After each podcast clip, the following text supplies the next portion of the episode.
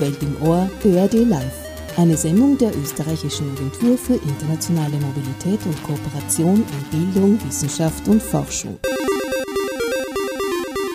Leute im Labor.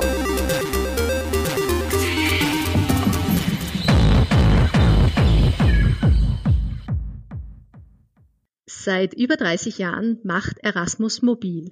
Das größte Förderprogramm der Europäischen Union im Bereich Bildung wurde zu einem Synonym für Auslandsaufenthalte von Studierenden innerhalb Europas.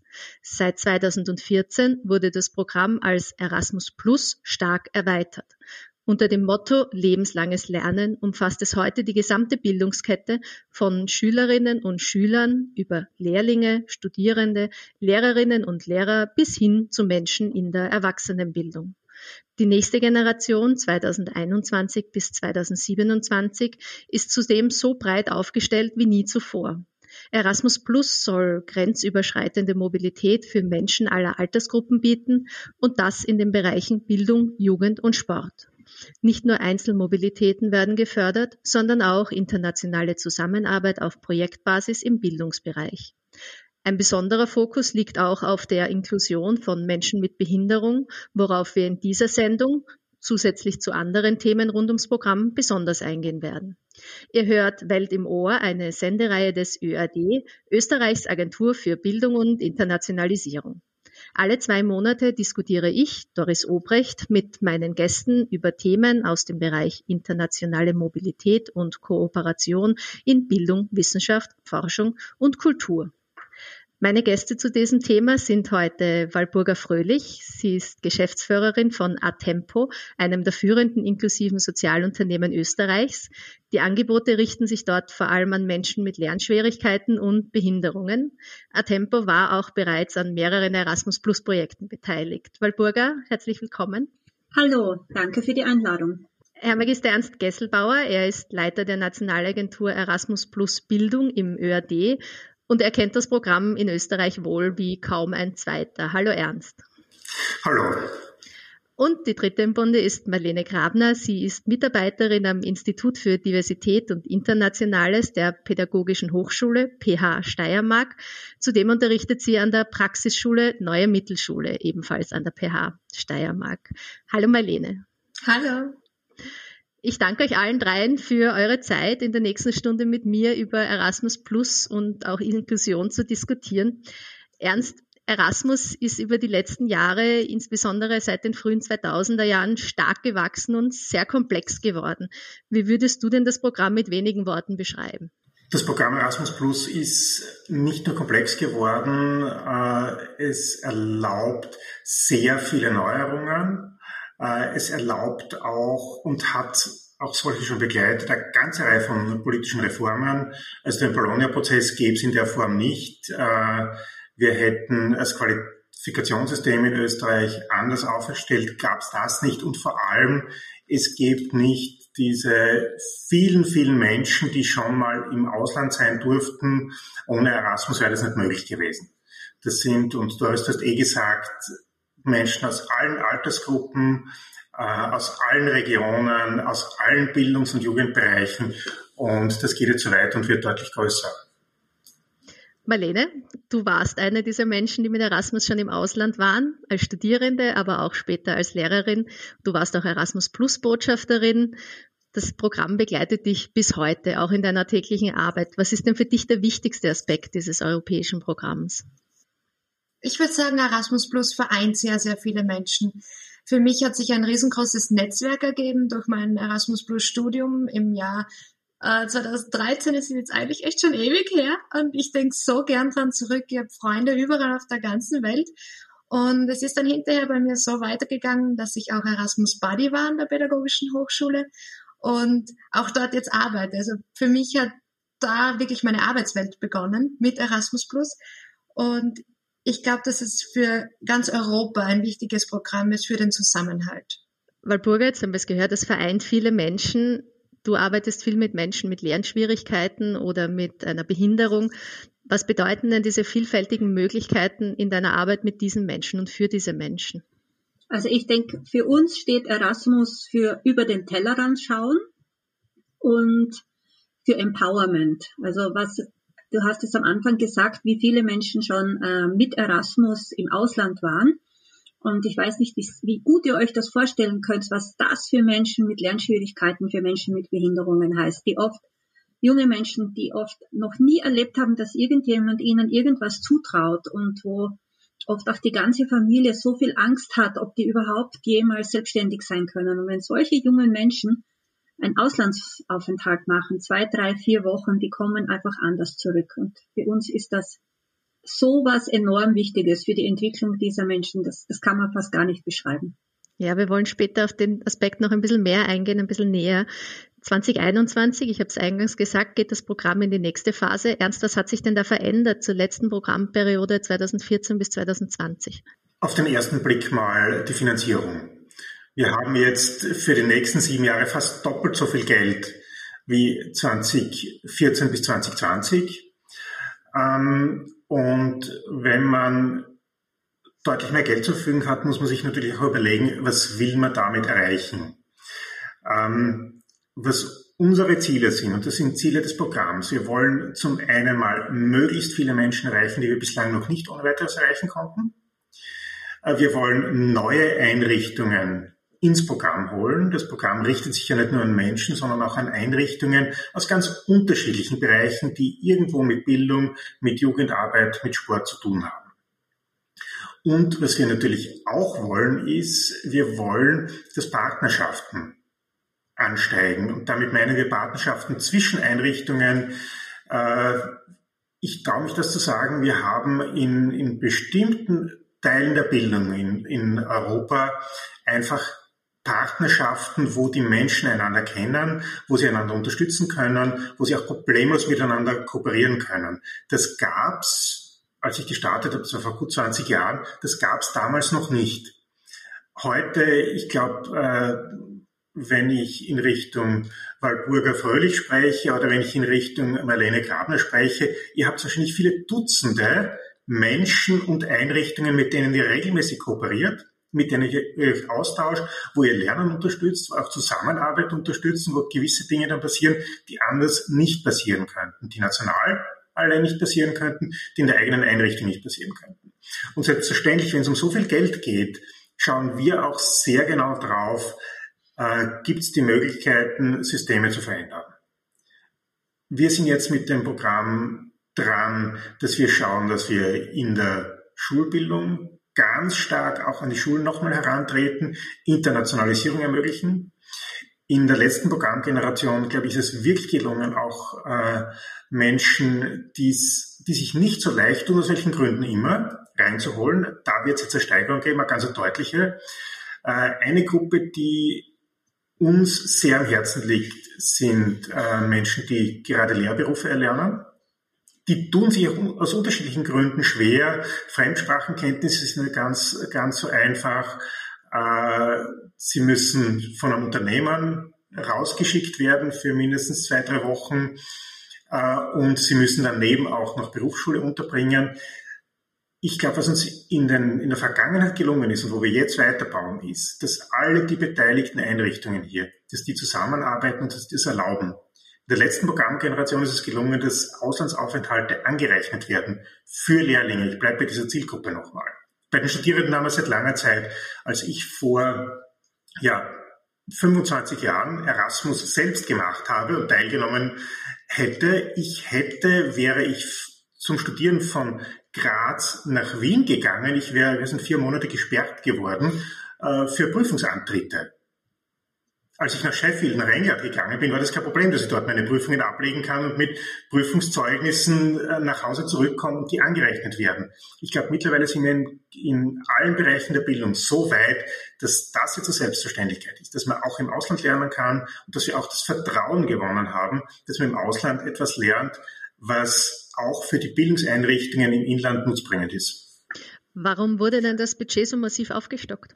Weil Europa in Schlüsselszenarien investieren will. Das ist Bildung, Zukunft der jungen Menschen, das ist äh, Green Deal und das ist Digitalisierung. Also in Wirklichkeit muss man sagen, es geht hier der Europäischen Kommission und den Mitgliedstaaten und dem Europäischen Parlament darum, in die Zukunft zu investieren.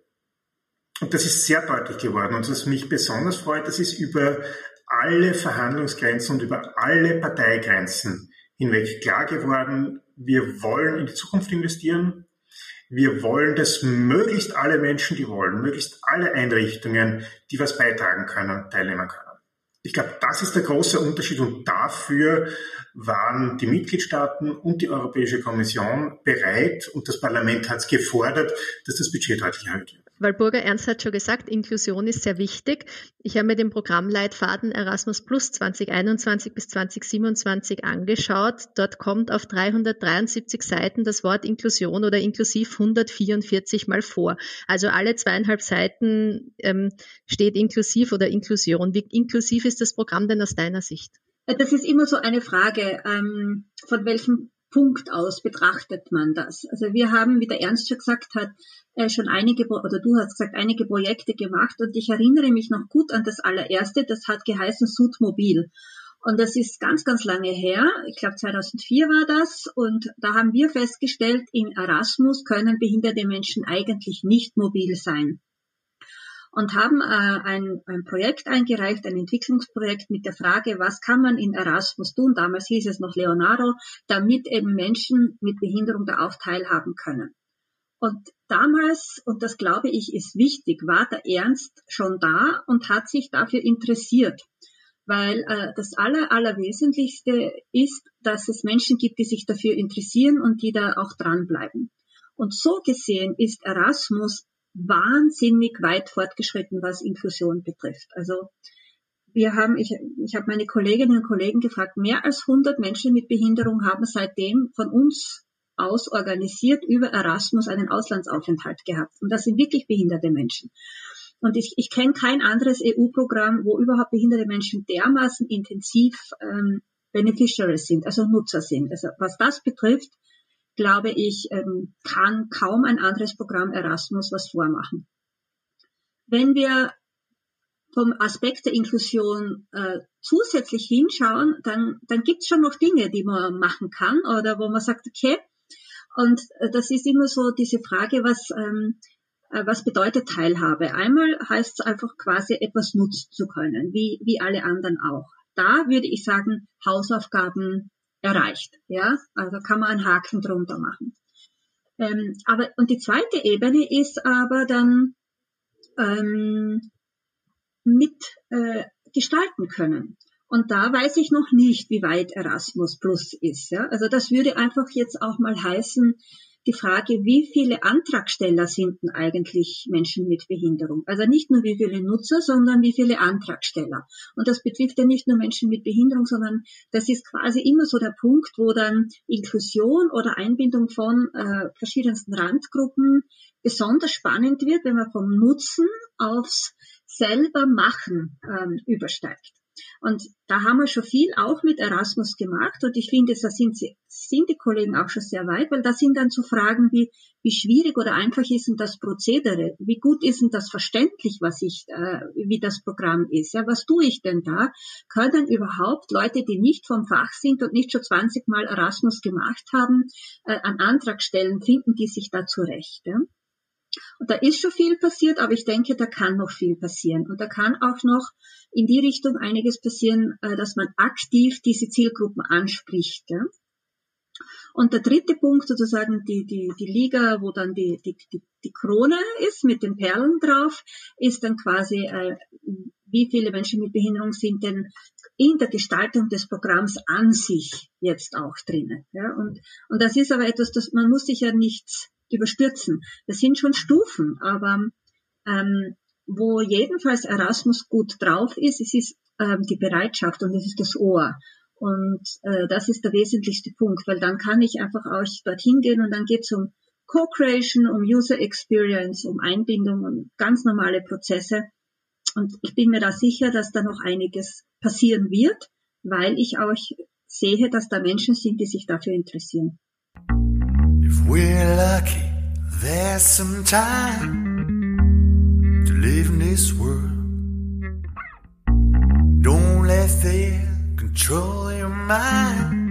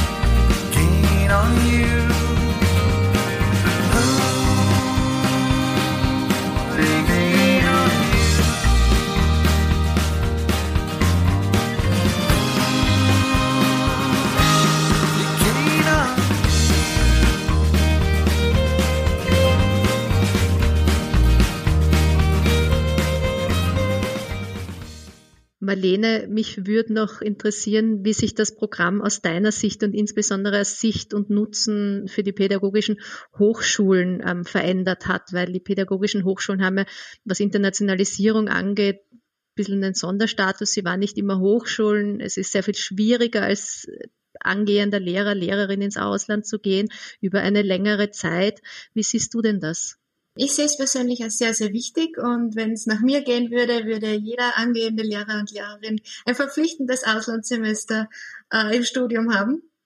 Ähm, bei uns an der PH ist im Primar, in der Prim- im Primarstufenstudium gibt es einen Schwerpunkt, ähm, wo es ein verpflichtendes Auslandssemester gibt, der heißt sprachliche Bildung und Diversität, äh, wo ich finde, dass schon ein richtiger Schritt oder ein wichtiger Schri- Schritt in die richtige Richtung gesetzt wurde.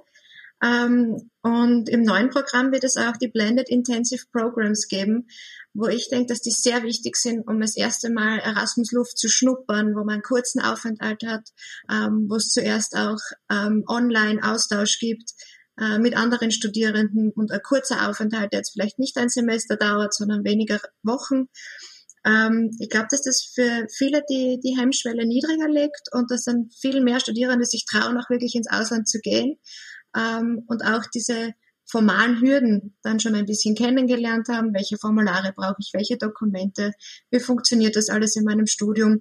Wenn ich das in so einem kleinen Programm schon einmal gemacht habe, fällt es dann wahrscheinlich leichter, dass ich mir ein Semester zutraue oder auch vielleicht ein ganzes Studienjahr im Ausland zu verbringen. Ist dieser verpflichtende Auslandsaufenthalt ein Beson eine Besonderheit der PH Steiermark oder ist das für alle PHs gleich? Weißt du das? Es ist genau in diesem Schwerpunkt, wenn man diesen Schwerpunkt im Primarstufenstudium wählt, ähm, besonders, ja. Walburga, du hast es vorher angesprochen, dass ähm, Erasmus sehr offen ist für Menschen mit, mit Behinderung, mit Einschränkungen ins Ausland zu gehen, dass es auch schon einige gab. Ich würde da gerne noch ein bisschen konkreter nachfragen. Was braucht denn ein Mensch mit Behinderung an Unterstützung oder an Möglichkeiten, um so einen Auslandsaufenthalt anzutreten? Und wie kann Erasmus Plus das bewerkstelligen, dass das auch wirklich gefördert wird?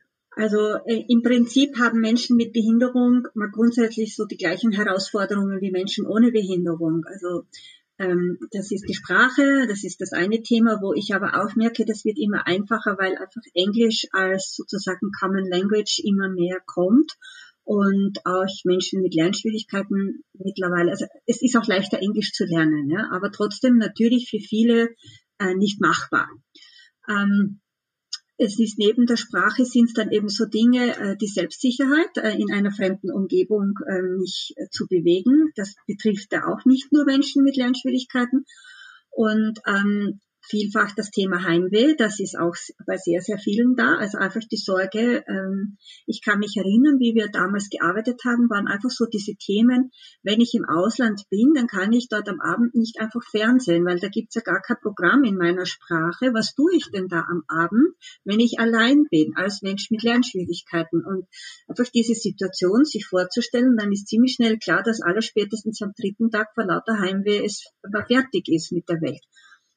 Und solche Dinge, wir haben halt einfach gesehen, Menschen mit Lernschwierigkeiten haben im Prinzip die gleichen Probleme, nur viel dichter. Also nur viel strengender, größer, schwer, schwerwiegender.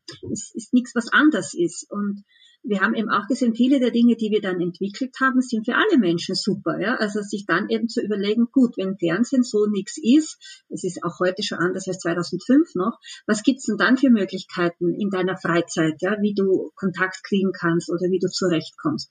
Und Menschen mit Behinderung brauchen natürlich oft Assistenz. Ob das jetzt eben ist, um sich orientieren zu können oder weil sie halt eine Körperbehinderung, eine Sinnesbehinderung und sonst was haben und das heißt einfach, die Kosten sind höher. Ja, und, und das ist zum Beispiel etwas, was Erasmus gut ähm, verstanden hat und auch begleitet. Also das ist, war ein ganz ein wesentlicher Punkt. Ab dem Moment, wo das möglich war, dass auch für eine Assistenzperson die Pauschalen gibt, war halt ein ganz äh, wesentlicher Teil äh, geschafft, ja, weil die Assistenzperson ist natürlich auch ein Anker im, im Ausland. Ja. Das ist so das eine. Das zweite, was ähm, Menschen mit, äh, mit Behinderung brauchen, ist gar nicht so sehr programmbedingt, sondern es ist quasi das, was das Umfeld betrifft. Natürlich kann Erasmus da auch mithelfen. Also was, wir hatten das auch, ähm, Marlene schrieb das von den Lehrerinnen und Lehrern und wir haben das natürlich auch bei uns. Also viele Menschen mit Behinderung sind in irgendwelchen Rahmenbedingungen äh, fest hinein verankert wo sie auch nicht dürfen für zwei bis drei Wochen irgendwo anders hin. Also sie dürfen schon, aber dann verliert die Organisation, die sie im, Normalfall betreut, äh, das Betreuungsgeld. Ja, die hat sozusagen mehr Kosten, aber weniger weniger Geld, um die Menschen, äh, zu, um die Betreuung zu finanzieren. Also es, da gibt es einfach auch viel an den Rahmenbedingungen rundherum. Und da würde ich eben anhängen, was äh, ich auch meine, wo, wo Erasmus Plus vielleicht uns noch helfen kann oder die EU uns helfen kann, das ist, dass wir einfach merken, wenn halt was dann von, von der EU von außen wieder kommt und sozusagen deutlich wird, dass das will man, so wie der Ernst es vorher gesagt hat. Das sind die großen Themen, Bildung, Jugend, ja, ähm, Digitalisierung und so weiter.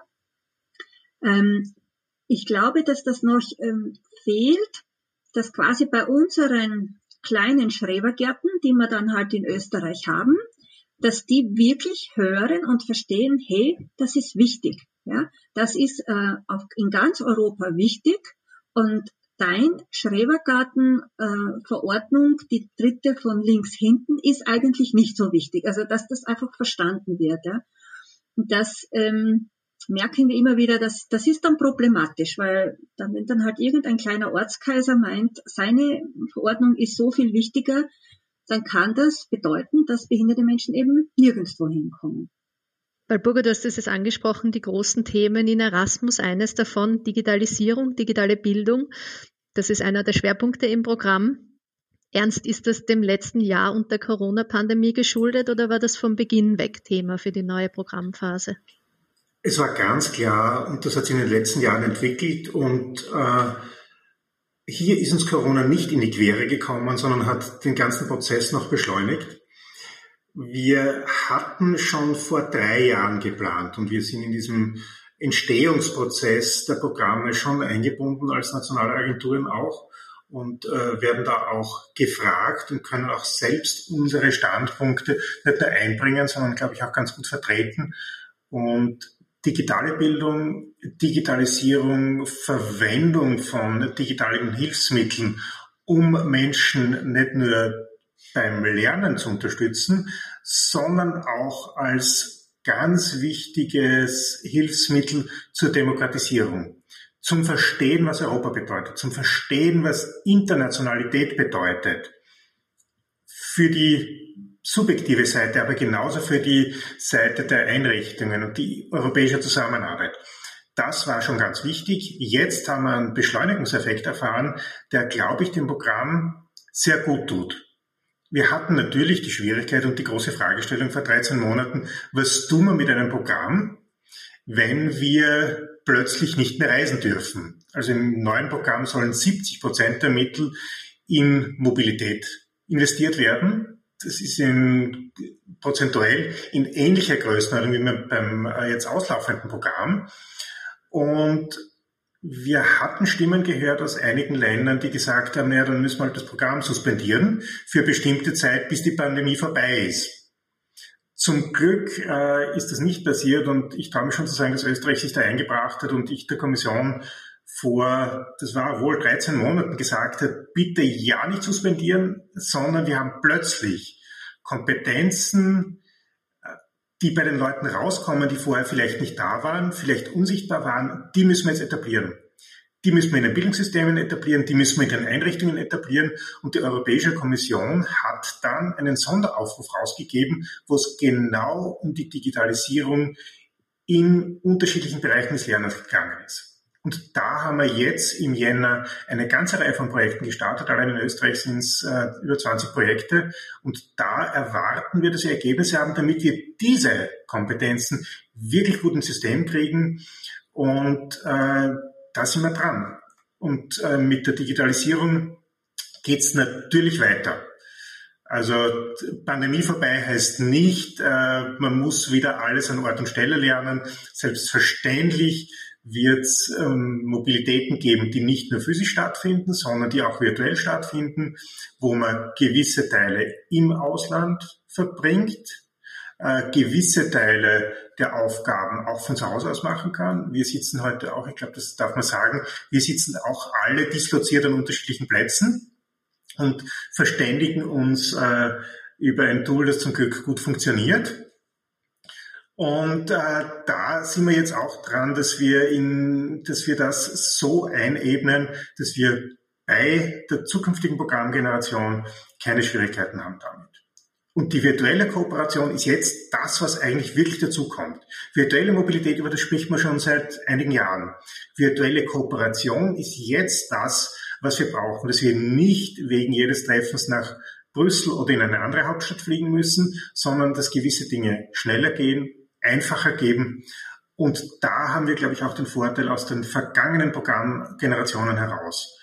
Äh, es gibt schon viele Partnerschaften, die bestehen. Es gibt viele Menschen, die einander kennen. Es gibt Einrichtungen, die wissen, wie man miteinander umgeht. Und das unterstützen sie jetzt ganz massiv.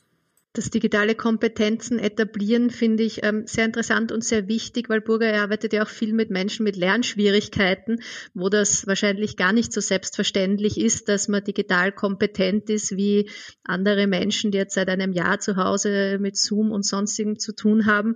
Wie sieht denn digitale Inklusion aus? Ist die fehlende digitale Basisbildung der neue Analphabetismus? Absolut. Also es ähm, ist ein absolutes Drama.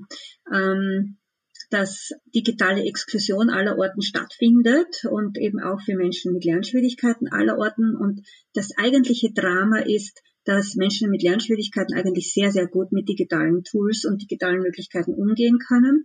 Also wir haben aktuell, glaube ich, fünf Erasmus-Projekte am Laufen und alle beschäftigen sich mit Digitalisierung und mit digitalen Tools. Und ähm, die Menschen, die bei uns lernen, sind da einfach auch wahnsinnig fit. Aber das Problem ist, das ist eine Ausnahme. Viele, viele Menschen mit Lernschwierigkeiten sind in Umfeldern, in einem Umfeld, wo das Umfeld eigentlich das Bottleneck ist, also der, der Flaschenhals, weil leider muss man wirklich sagen, sind ganz, ganz viele Pädagoginnen und Pädagogen nicht, äh, nicht zufällig Pädagogen und Pädagoginnen geworden, sondern auch deshalb, weil sie so mit der Technik nicht so haben. Und wir erleben ganz, ganz viele in dem Bereich, die, die selber nicht so gern mögen und auch keine Fantasie dazu haben, was es bedeutet für Menschen mit, mit Behinderung. Ähm, und das äh, es war eben das Schöne, wir haben schon seit einigen Jahren so Programme laufen gehabt, wo Lehrerinnen und Lehrer aus ganz Europa zu uns gekommen sind in Kurse für zwei Wochen zum Thema, wie kann ich digitale Tools in der Bildung verwenden. Und das Tolle an dem ganzen Programm ist eben jetzt, dass wir nicht mehr nur diese zwei Wochen Zeit haben, wo sie da sind, die ich für wahnsinnig wichtig halte, weil die Menschen dann auch bei uns im Haus sehen, oh ja, tatsächlich, da gibt's Menschen mit Down-Syndrom, die können mehr am Tablet als ich. Ja, die zeigen mir, äh, wie diese verschiedenen Lern-Apps funktionieren. Die installieren mir das. Allein dieser Moment, wo Lehrerinnen und Lehrer erfahren, der bringt mir jetzt was bei. Das ist so ein Schlüsselmoment gewesen für so viele Lehrerinnen aus ganz Europa. Und das hat sie motiviert.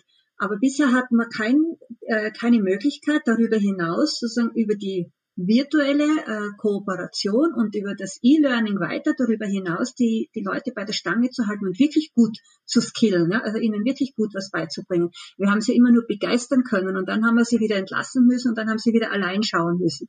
Und das finde ich jetzt einfach so wahnsinnig wichtig und, und eine gute Möglichkeit. Weil dort muss man ansetzen. Wir müssen bei allen ansetzen, die irgendwie im Laufe des Aufwachsens Menschen mit Lernschwierigkeiten in die Finger kriegen, weil die müssen es können und die müssen verstehen, wenn sie Menschen mit Lernschwierigkeiten nicht äh, bilden, was, digital, was zur Nutzung von Digitalisierung, dann begehen sie tatsächlich was Schreckliches. Dann ziehen sie die Mauern der Zukunft hoch. Ja? Sie machen die neuen Institutionen daraus. Ja? Das müssen sie verstehen. Marlene, so wie ich das ähm, mir, mir denke, in dem Vorfeld gelesen habe, bist du eine Pädagogin mit eher hoher digitaler Affinität.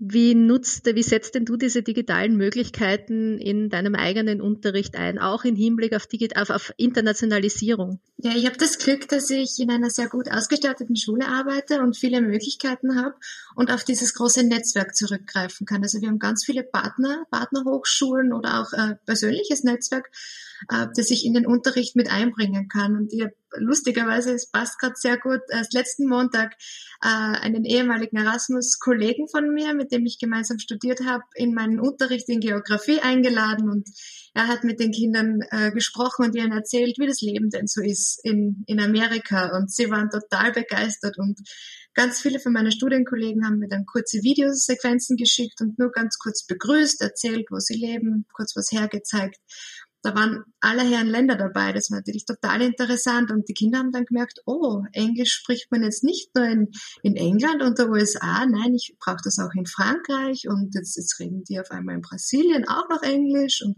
ach, wie, das Mädchen aus Rumänien kann auch Englisch und das war dann so ein, ein Moment, wo ich mir gedacht habe, super, wir haben jetzt äh, ähm, die ganze Welt zu uns in die Klasse geholt in kürzester Zeit und das wäre natürlich irgendwie vor ein paar Jahren nicht so einfach möglich gewesen. Ähm, und da ist die Digitalisierung schon sehr wichtig und man kann da sehr schnell über den Tellerrand blicken und, und Großes bewirken, mit sehr wenig Aufwand vor allem auch. Und es ist natürlich großartig, wenn man auf dieses bestehende Netzwerk ganz einfach zurückgreifen kann. Aber ich glaube, dass die Mobilität sehr, sehr wichtig ist, damit man dieses Netzwerk hat und dass das Vertrauen vor allem zu den Partnern da ist, zu den Partnerunis und zu den Partnerschulen. Und das hängt halt immer von einzelnen Persönlichkeiten ab, die sich dafür engagieren und äh, an, die, an den Menschen, die sich darum bemühen, dass es funktioniert. Da möchte ich gleich noch ansetzen. Du befasst dich in deinem Unterricht ja auch mit europäischer Kultur. Also wir als Europabürgerinnen oder als Europabürger. Äh, Corona hat nicht nur die Welt, sondern auch Europa ganz unvorbereitet getroffen. Bei den Maßnahmen kam es dann sehr schnell zu einem sehr starken Rückzug zurück in die Nationalstaaten. Inwieweit hat denn Corona diesen Fokus auf wir sind europäische Bürgerinnen und Bürger beeinflusst? Also ich glaube grundsätzlich äh, hoffe ich darauf, dass es mehr Zusammenhalt gibt, auch dadurch. Und ähm, bei uns bei den Incomings ist es so, es war dann relativ schnell, sind alle zu Hause, zu Hause zurückgereist und, und in ihre eigenen Länder wieder zurück und ein paar sind da geblieben. Und dann haben wir gefragt, warum wollt ihr nicht nach Hause? Warum bleibt ihr hier? Und haben sie gesagt, es ist doch zu Hause ganz gleich. Und hier kann ich online lernen oder zu Hause kann ich online lernen. Und hier bin ich zumindest in Österreich. Ich kann trotzdem Studienkollegen im Wohnheim kennenlernen. Also der Zusammenhalt und das neue Kennenlernen war trotzdem wichtig. Auch diese, diese Erfahrung von Erasmus weiter zu erleben. Und so ist es auch jetzt in diesen beiden Semestern. Also das begonnen hat ja letztes Jahr im März. Und wir haben trotzdem Erasmus Incomings bei uns, die trotzdem diese Erfahrung machen wollen, auch wenn sie online Unterricht erhalten und, und Sie arbeiten aber trotzdem genauso miteinander und haben den Austausch, kennen sich gut und vernetzen sich trotzdem.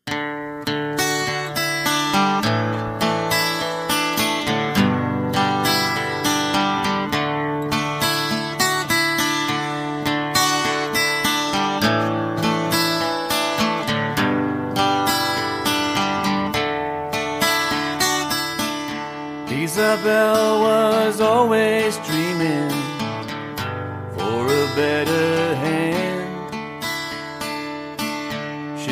spinning round and round for Callahan. The promise was to the river, he'd take her someday. On a boat, they would dance away.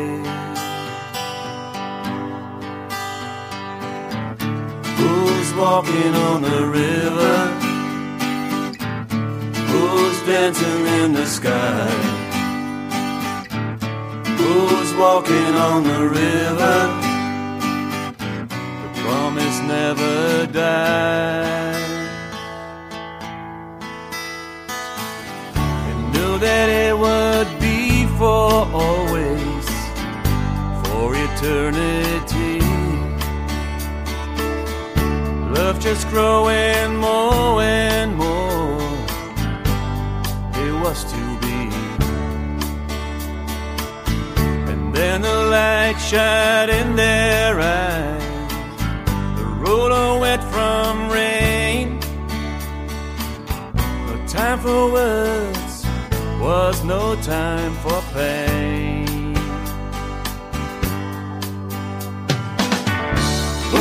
Walking on the river? Who's dancing in the sky? Who's walking on the river? The promise never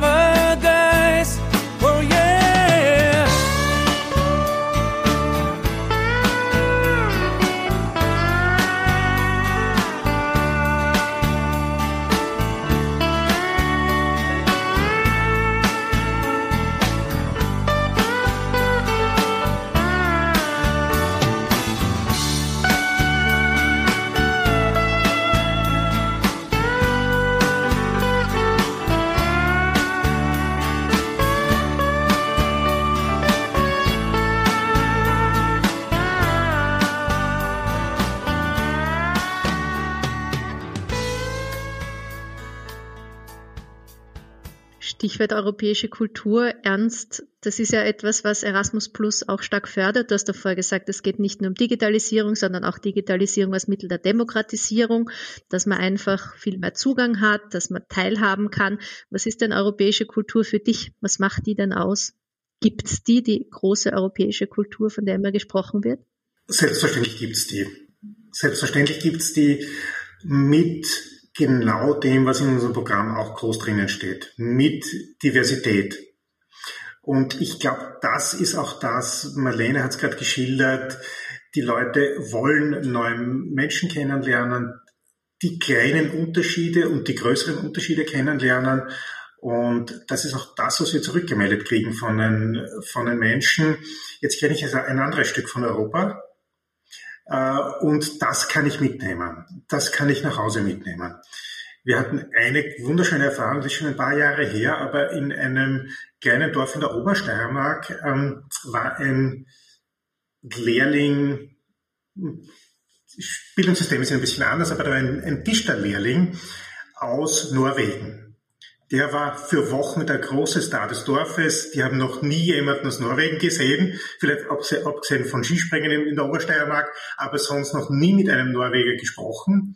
Der hat jeden Abend eine andere Einladung gehabt, musste dann für die Leute auch kochen. Ich glaube, für den jungen Mann war es auch gar nicht so einfach, äh, dass er ein bisschen herzeigt, was man in Norwegen isst. Aber Essen ist eine Verbindung. Es gibt ganz viele Verbindungen und was wir auch sehen ist, die Leute kommen auch mit einer größeren, mit einem größeren Verständnis von Vielfalt im Kopf zurück. Erasmus Plus ist ein bisschen wie die europäische Kultur, ist ein großes Mosaik. Und die Mosaiksteine, die kann man sich selber zusammensetzen.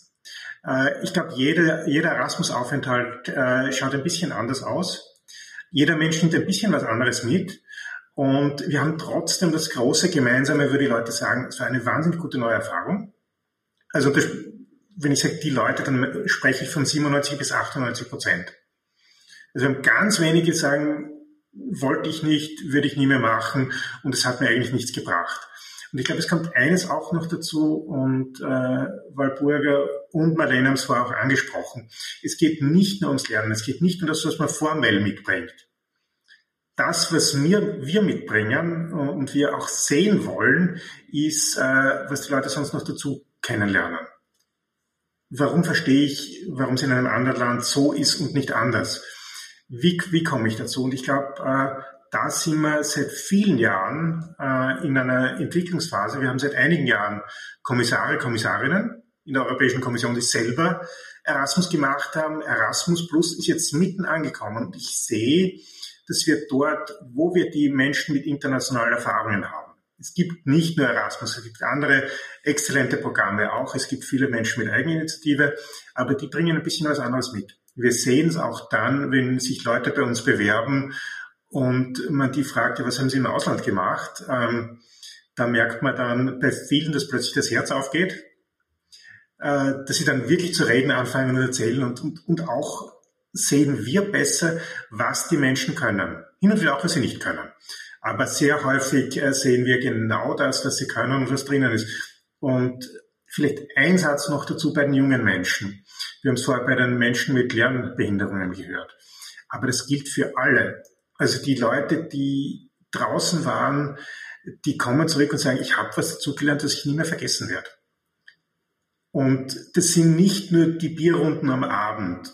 Das sind nicht nur die Spiele, die die äh, Erasmus Buddies, wie die Marlene wahrscheinlich mit ihren Studierenden gemacht hat früher.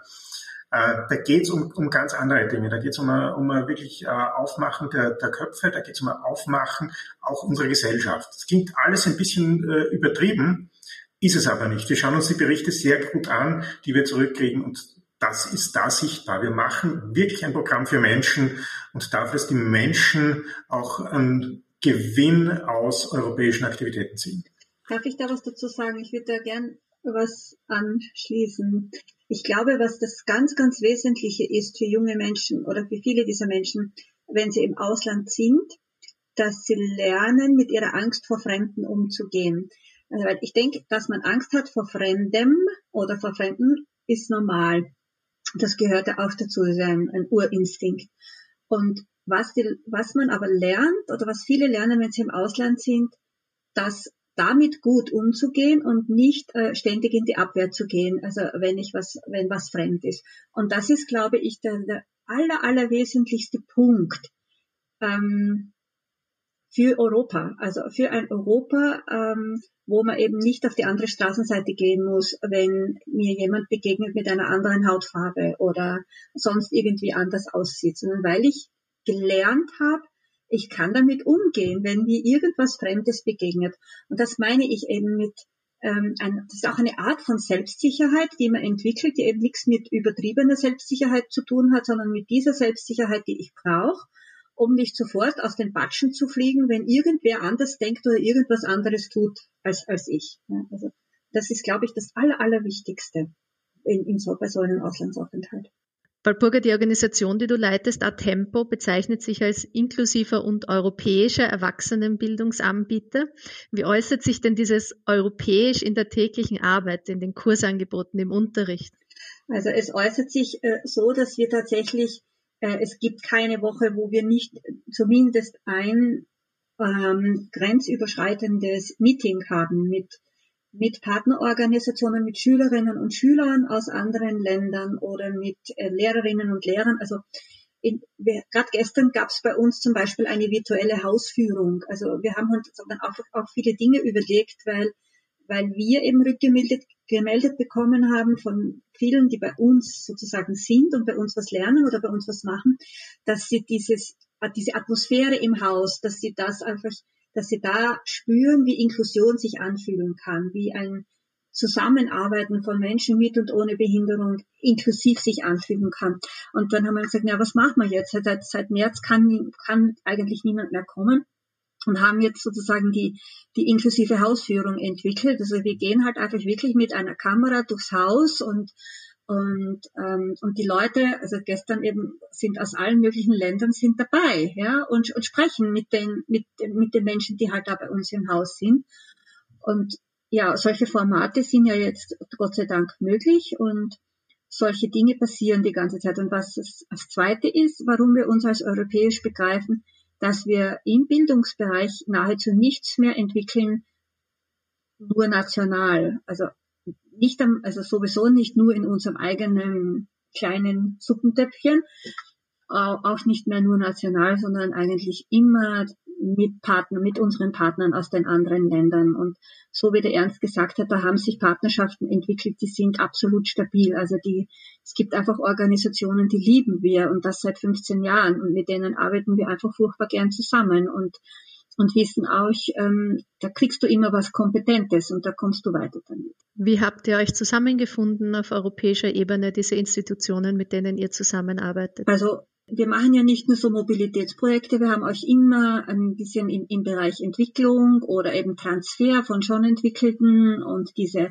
das gab ja auch, gibt ja auch dieses, diese Programme, wo es wirklich um Partnerschaftenaufbau geht. Also entweder hier, aber auch in anderen EU-Programmen oder auch auf anderen Möglichkeiten. Und so entstehen dann halt Partnerschaften und was eben wir auftun ist oder was wir erleben ist, diese Partnerschaften, die gehen ja dann übers Programm hinaus. Also mit, mit vielen unserer Partner machen wir ja hunderttausend andere Sachen auch noch, also die mit Erasmus gar nichts zu tun haben, weil sie einfach einen guten Boden haben. Ja. Und sie entstehen halt im Tun. Und bei jedem neuen Projekt denkt man sich, okay, wir nehmen, jetzt nehmen wir wieder welche neuen dazu, probieren wir mal und wenn sich's bewährt, wirds Netz größer. Manchmal hat man einen Griff, der nicht so gut war dann weiß man's, okay, mit denen nimmer, also das, das ist es nicht. Aber so, ja, wenn die Partnerschaft grundsätzlich stark genug ist, verträgt man das auch. Also einen kann man immer mitschleppen. Und dann, ja, so, so wächst halt dann. Sind da auch außereuropäische Organisationen dabei oder ist das nur auf europäischer Ebene? In der Erasmus-Schiene selten. Ähm, in anderen schon. Wir arbeiten auch mit einigen israelischen Organisationen zusammen äh, mit amerikanischen und mit südamerikanischen und das, das läuft halt über andere Programme, weil da halt da nicht mehr so viel möglich ist. Ja. Ernst, was ist denn möglich, um über den europäischen Teller ranzuschauen in diesen Kooperationen im Erasmus Plus Programm? Ja, was uns besonders freut, ist, es ist jetzt nicht in Zukunft nur mehr auf Europa bezogen, sondern wir werden weltweite Kooperationen haben. Im Hochschulbereich gibt's das schon seit sechs Jahren. Jetzt gibt's ein Jahr Pause, aber 2022 starten wir da voll durch. Und so wie es aussieht, werden wir das auch in der beruflichen Bildung haben. Ich glaube, das ist auch ganz, ganz wichtig, weil hier die Regionen sehr viel voneinander lernen können, die Weltregionen. Da spreche ich jetzt nicht von europäischen Regionen, sondern wirklich von Weltregionen, wo es natürlich auch schon einen Austausch gibt. Und ich bin froh, dass Erasmus Plus jetzt dort äh, voll reingeht und wirklich weltweit auch tätig sein wird. Der Fokus wird noch immer auf Europa sein. Aber ich glaube, das äh, Wichtige ist, dass wir auch uns jetzt ein bisschen am ähm, globalen orientieren können und dafür relativ Geld, viel Geld zur Verfügung stehen wird. Vielleicht müssten wir ja mal ganz kurz sagen, was sind die Dimensionen des neuen Programms? Denn im neuen Programm nach Österreich wird ganz sicher mehr als eine halbe Milliarde Euro fließen in den äh, nächsten sieben Jahren. Wir werden ganz sicher mehr als eine Viertelmillion Menschen mobil machen. Und nur als Vergleich, äh, jetzt in der Vergangenheit waren wir ungefähr bei der Hälfte. Das heißt, 120.000 Menschen sind mobil geworden in den vergangenen sieben Jahren. Auf die sieben Jahre gerechnet, oder? Auf die sieben Jahre gerechnet, genau, genau. Genau. Und wir haben uns ausgerechnet, im, im letzten Programmjahr, also 2027, wird es 110, 115 Millionen Euro geben. Sicher nicht weniger. Allein für Österreich und Projekte, die aus Österreich gestartet werden und Mobilitäten, die dazukommen. Das heißt, da sind wir schon, sind wir schon bei einer sehr großen Zahl und mit einer Viertelmillion Menschen, die teilnehmen werden, äh, das sind auch viele. Im Moment sind wir dran und hoffen, dass wir nicht aufgrund der Pandemie eine äh, Lost Generation äh, im Bereich Erasmus zusammenkriegen. Da sind wir am Arbeiten mit unseren Partnern und Partnerinnen in vielen Bildungseinrichtungen, denn manche Menschen, gerade junge Menschen, haben dann gerade ein Jahr, manchmal auch nur ein Semester wo sie mobil werden können. Und da schauen wir, dass wir da jetzt noch eine Abfederung insoweit finden, dass die Pandemie ihnen zumindest ermöglicht, äh, ein bisschen äh, das äh, Europäische und ein bisschen die Erfahrungen aus dem Ausland mitgeben zu können. Walburga, du wolltest was ergänzen? Ich wollte ergänzen, dass ich das Öffnen ähm, für Mobilitäten in außerhalb Europas für extrem wichtig halte ganz speziell, weil wir das vorher auch angeschnitten hatten mit der Frage der europäischen Kultur. Ähm, weil ich glaube, die Menschen sich erst dann wirklich als Europäerin oder Europäer fühlen, wenn sie außerhalb von Europa sind. Es ist einfach so, wenn ich in Österreich bin, dann äh, bin ich da mit der steirischen Identität. Wenn ich in, irgendwo in Europa bin, bin ich mit der österreichischen Identität. Aber wenn ich in China bin oder in Südamerika oder in den USA, dann bin ich dort mit einer europäischen Identität. Und dann verstehe ich überhaupt erst, was Europa ist. Also das ist auch das, was ich rückgemeldet kriege von den paar wenigen Menschen, die außerhalb von Europa äh, eine Zeit lang sind, sagen, jetzt habe ich überhaupt erst verstanden, was Europa ist, ja, und was wir eigentlich, was uns in Europa vereint im Vergleich jetzt mit einer amerikanischen äh, Kultur oder einer chinesischen Kultur. Und wenn man das will, eine europäische Kultur fördern, dann glaube ich, muss man genau das machen. Marlene, wie vermittelt man denn als Lehrerin seinen Schülerinnen und seinen Schülern die Freude an diesem lebenslangen Lernen? Ich glaube, das geht am besten durch Lehrer, die das auch machen und Lehrerinnen, die das auch machen, indem sie selbst an internationalen Fortbildungen teilnehmen und schauen, dass sie mobil sind und einfach das beste Beispiel sind äh, für die Kinder und ihnen zeigen, wie viel sie mitbringen können in das Klassenzimmer, wenn sie gerade auf Mobilität waren, wenn sie einen, zum Beispiel einen Sprachkurs gemacht haben im Ausland oder ein Jobshadowing, wo sie angeschaut haben, wie läuft das eigentlich in einer anderen Schule ab. Ähm, oft kommt man drauf, bei uns läuft es ja wirklich gut und man kann wieder das schätzen, was man hat und oft kommt man drauf, was man sehr gerne haben möchte in seiner Schule und dann weiß man schon, wo der nächste Weg hinführt. Also ich glaube, dass die Kinder das wenn sie es vorgelebt bekommen, sehr zu schätzen wissen und dann auch diesen gleichen Weg einschlagen. Ernst, du wolltest das sagen? Wir bemühen uns natürlich auch, äh, die Lehrerinnen und Lehrer zu unterstützen. Wir bemühen uns, die Menschen, die sich für andere engagieren wollen, im Programm zu unterstützen. Wir haben dafür auch Plattformen kreiert. Also im Schulbereich ist das E-Twinning, wo wir im Jahr etwa 180 Schulen aus Österreich haben, die teilnehmen. Äh, da erreicht man zwischen 6.000 und 10.000 Kinder und Jugendliche, die mit dabei sind. Äh, das ist wirklich eine digitale Art der Kooperation.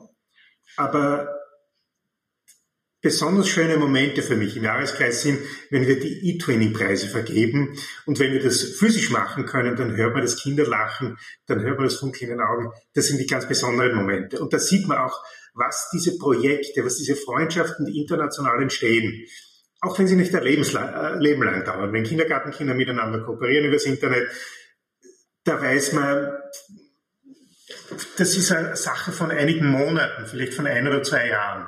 Aber trotzdem, was wir, was wir da mit geteilt kriegen von den ganz kleinen Kindern schon, sie kennen sich anderswo aus, sie wissen, wie man sich anderswo verhalten muss. Die Probe aufs Exempel müssen sie dann machen, wenn sie wirklich äh, 20 Jahre alt sind und dann als Studierende wieder mal eine Garten ins Ausland gehen können. Aber ich sehe doch ganz deutlich, dass die, dass diese virtuellen Kooperationen, das Kennenlernen, auch das äh, Unterstützen durch die Lehrerinnen und Lehrer bei neu, bei, dabei etwas Neues anzuschauen, äh, mit neuen Menschen zusammenzuarbeiten. Da sind wir dran. Wir haben noch eine zweite wichtige Geschichte, die für eine ganz besondere Zielgruppe ist, für 18-Jährige. Das gibt es jetzt seit zwei oder drei Jahren. Discover You heißt das. Da kann man sich bewerben und kriegt, wenn man Glück hat, äh, ein Zugticket zugelost, dass man dann äh, einige Wochen in Europa unterwegs sein kann. Also aus Österreich haben schon einige Tausende, die teilgenommen haben. Und ja, und da geht es wirklich nicht um Lernen im ersten Linie, sondern da geht es darum, den europäischen, das europäische Gefühl vermittelt zu kriegen.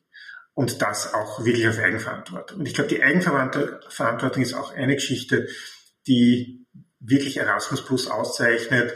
Äh, es, wir bemühen uns als, das klingt besonders freundlich, aber als Verwalter des Programms, äh, darum, das so aufzubereiten, dass die Eigenverantwortung möglich ist, dass die Teilhabe möglich ist. Und dass möglichst nicht nur viele Menschen teilnehmen können, sondern die Türen auch weit aufmachen, denen, die eine gewisse Hilfe brauchen, durch die Türen durchzugehen, dass wir die auch zur Verfügung haben. Finanzieller Natur und auch in Bezug auf äh, Personen. Das ist mir persönlich ganz wichtig. Wir machen, ich sage es nochmal, wir machen ein Programm für Menschen.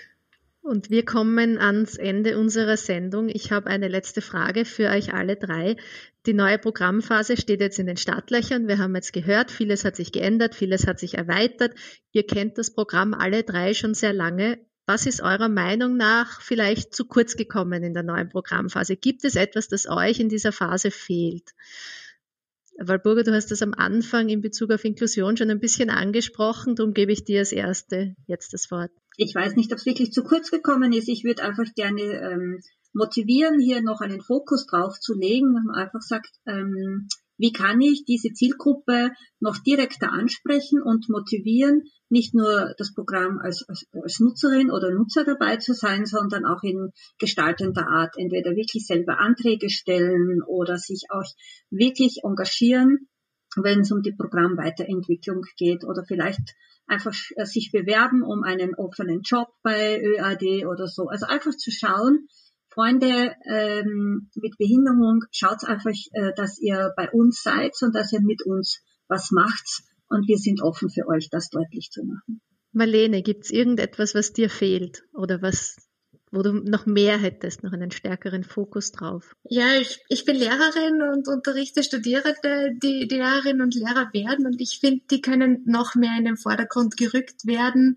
Ähm, vielleicht über für Programme, die im Sommer stattfinden, die wirklich einen Fokus haben auf die Ferien, so dass Lehrerinnen und Lehrer hier vielleicht eine besondere Fortbildungsmöglichkeit haben oder auch Studierende, die diese Zeit nützen können, ähm, um hier intensiv äh, an sich weiterzuarbeiten und auch ähm, vielleicht auch Programme mitgestalten können, so wie es die Walburga auch gesagt hat, äh, mit einbezogen werden und ähm, wirklich mitgestalten und, und das Programm kreieren können. Ernst. Was unbedingt noch erforderlich ist, ist eine Einladung für alle, die zuhören und für alle, die heute um den virtuellen Tisch sitzen.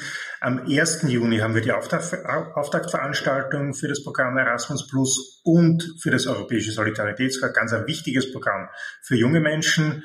Dabei sein werden Bildungsminister Fassmann, Jugendministerin Raab, Sportminister und Vizekanzler Kogler, der Geschäftsführer der ÖRD GmbH, Jakob Kalitsche und es ist uns gelungen, äh, nicht nur einen schönen Ort zu finden, nämlich den Jazzclub Bess, sondern auch eine der besten Jazzbands, die es im Moment gibt. Das traue ich mich zu sagen, österreichische Jazzband Mario Roms Intersong. Äh, also so einen guten Trompeter sucht man auf der ganzen Welt und ich habe mit ihm telefoniert vor wenigen Tagen, er hat gesagt, er freut sich auch, wenn er wieder reisen darf. Ob wir ihm ein Erasmus-Stipendium geben können, bezweifle ich zwar, aber ich glaube, wir werden eine großartige Veranstaltung haben, die werden wir im Internet übertragen. Das heißt, äh, Türen sind weit offen. Alle, die teilnehmen wollen, dürfen teilnehmen. Und ein, eine letzte Einladung noch. Kurz davor, am 11. und am 20. Mai sind unsere ersten Deadlines. Wir werden eine zweite Runde von Deadlines diesmal auch im Herbst haben. Und alle, die interessiert sind, bitte melden Sie sich bei uns im ÖRD. Äh, meine Leute sind schon mit vielen Veranstaltungen draußen, weit mehr als 1000 Leute waren bei den Informationsveranstaltungen schon dabei. Wir ziehen das jetzt noch durch bis in den Mai hinein und äh, mein Team und äh, meine Leute, die freuen sich wirklich, wenn sie sich an uns wenden und wenn wir auch ein bisschen die Unterstützung ihnen beibringen können, die heute von Walburger und Marlene auch eingefordert und gewünscht war. Vielen Dank. Mit dieser Aufforderung und dieser Einladung zu der großen Erasmus-Party darf ich mich von meinen Gästen heute verabschieden. Marlene Grabner, Walburger Fröhlich, Ernst Gesselbauer. Vielen Dank fürs Dabeisein und fürs Austauschen zum Thema Erasmus Plus, die nächste Generation. Vielen Dank auch unseren Hörerinnen und Hörern fürs Einschalten. Das war Welt im Ohr, eine Sendereihe des ÖAD, Österreichs Agentur für Bildung und Internationalisierung. Ihr hört uns wieder in zwei Wochen, Freitagabend 20 Uhr, hier auf ORF Ö1 Campus.